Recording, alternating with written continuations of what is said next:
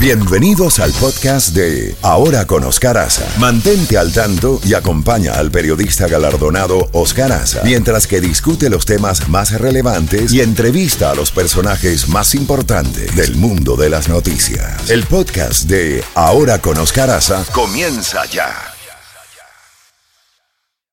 Z92, toda la música de los 80, 90 y más. La Z Mañana. Una mañana diferente. Ahora con Oscar Aza. Disfrútala en Z92.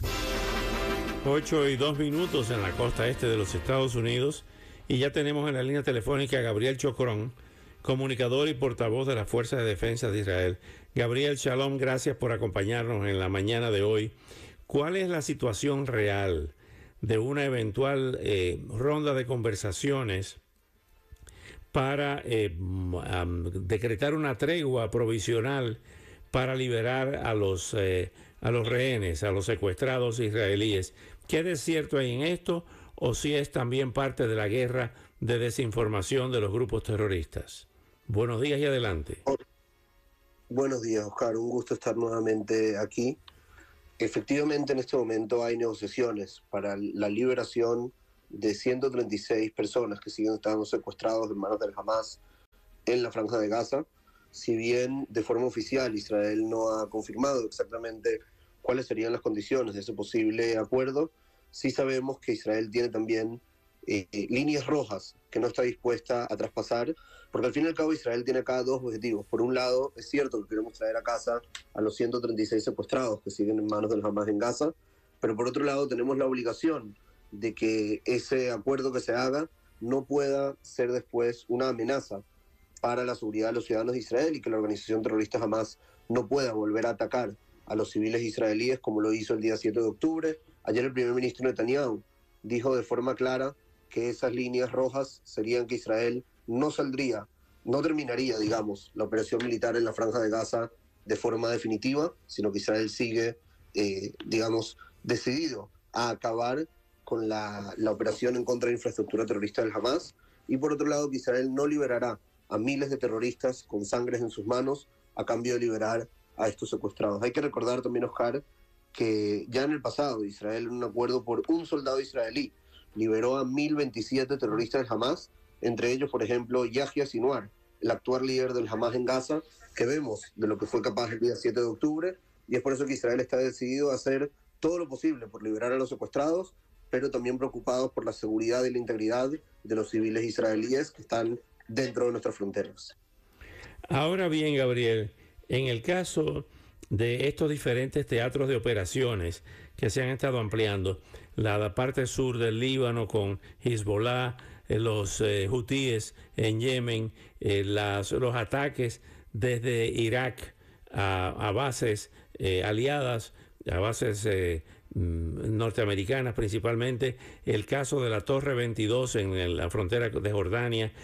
Esto obedece a un plan para presionar en una eventual mesa de negociaciones o simple y sencillamente la estrategia de estrategia de ampliar la guerra? Oscar, yo creo que lo que estamos viendo ahora de forma clara, más que nunca, aunque venimos años diciéndolo, es que al fin y al cabo Israel es la primera trinchera o la primera línea de combate de una verdadera guerra que hay entre el Islam radical, principalmente eh, liderado por el régimen islámico de Irán, de Teherán, contra el mundo occidental. Todos los actores que mencionaste, los hutíes, el Hezbollah, el Hamas, así como también otros actores terroristas dentro del Medio Oriente, todos tienen una cosa en común, que es que están financiados, armados y entrenados por el régimen iraní. Si esto fuera un partido de fútbol, por ponerlo en términos simples, es como que Irán es ese mediocentro creativo que está todo el tiempo repartiendo las jugadas y dándole las, oportunidades a estos, eh, a estos elementos, a estos proxies, y estas organizaciones como los hutíes, el Hamas, el Hezbollah, son una especie de los delanteros que están encargados de eh, lograr estos objetivos. Eso es lo que estamos viendo ahora en el campo de batalla, eh, que comenzó en este ataque del 7 de octubre contra Israel, digamos en la práctica, pero que realmente el campo de batalla para Irán es todo el occidente, tanto Israel como Estados Unidos, como Europa, al fin y al cabo es el lugar donde los iraníes quieren establecer su hegemonía para avanzar su agenda de un Islam radical prácticamente en el mundo entero.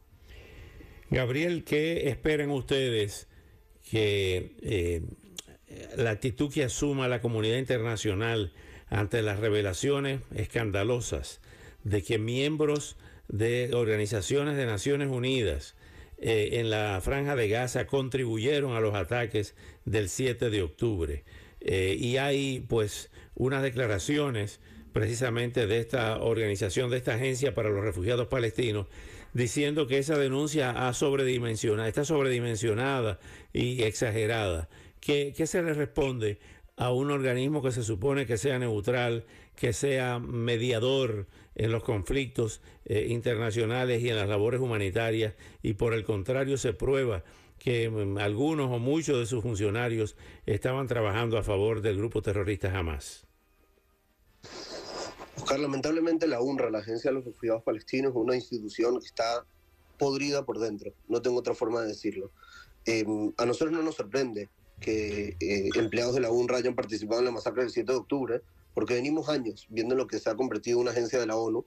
venimos años viendo, por ejemplo, Oscar, cómo las escuelas de la UNRWA, tanto en Gaza como en Cisjordania, eh, los profesores en, la, en las escuelas glorificaban el terrorismo. Por ejemplo, si iban a hacer un ejercicio de matemáticas para alumnos en la escuela, lo hacían sumando la cantidad de mártires, es decir, terroristas que habían habido en los últimos años.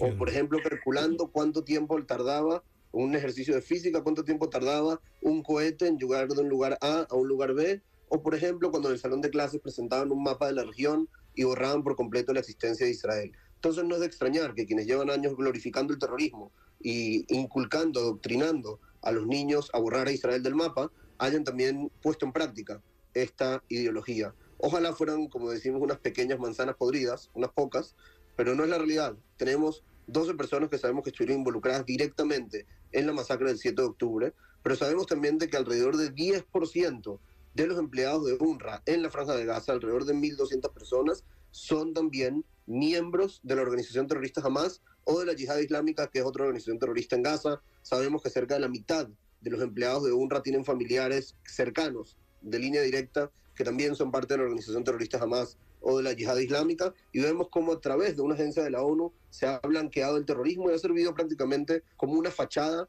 para que la Hamas obtenga dos cosas. Por un lado, medios, medios me refiero tanto a dinero como alimentos, como todas las cosas que necesitan para subsistir y para alimentar su maquinaria terrorista. Y en segundo lugar, para blanquear toda la propaganda y todos estos mensajes que el Hamas estaba lanzando al mundo, lo hacía también a través de la UNRWA. Vimos, por ejemplo, lo que hubo en el Tribunal de la Haya, que gran parte de las acusaciones contra Israel venían de la agencia, de esta agencia de la UNRWA, y ahorita entendemos o entiende el mundo que es una agencia que al fin y al cabo juega a manos del terrorismo.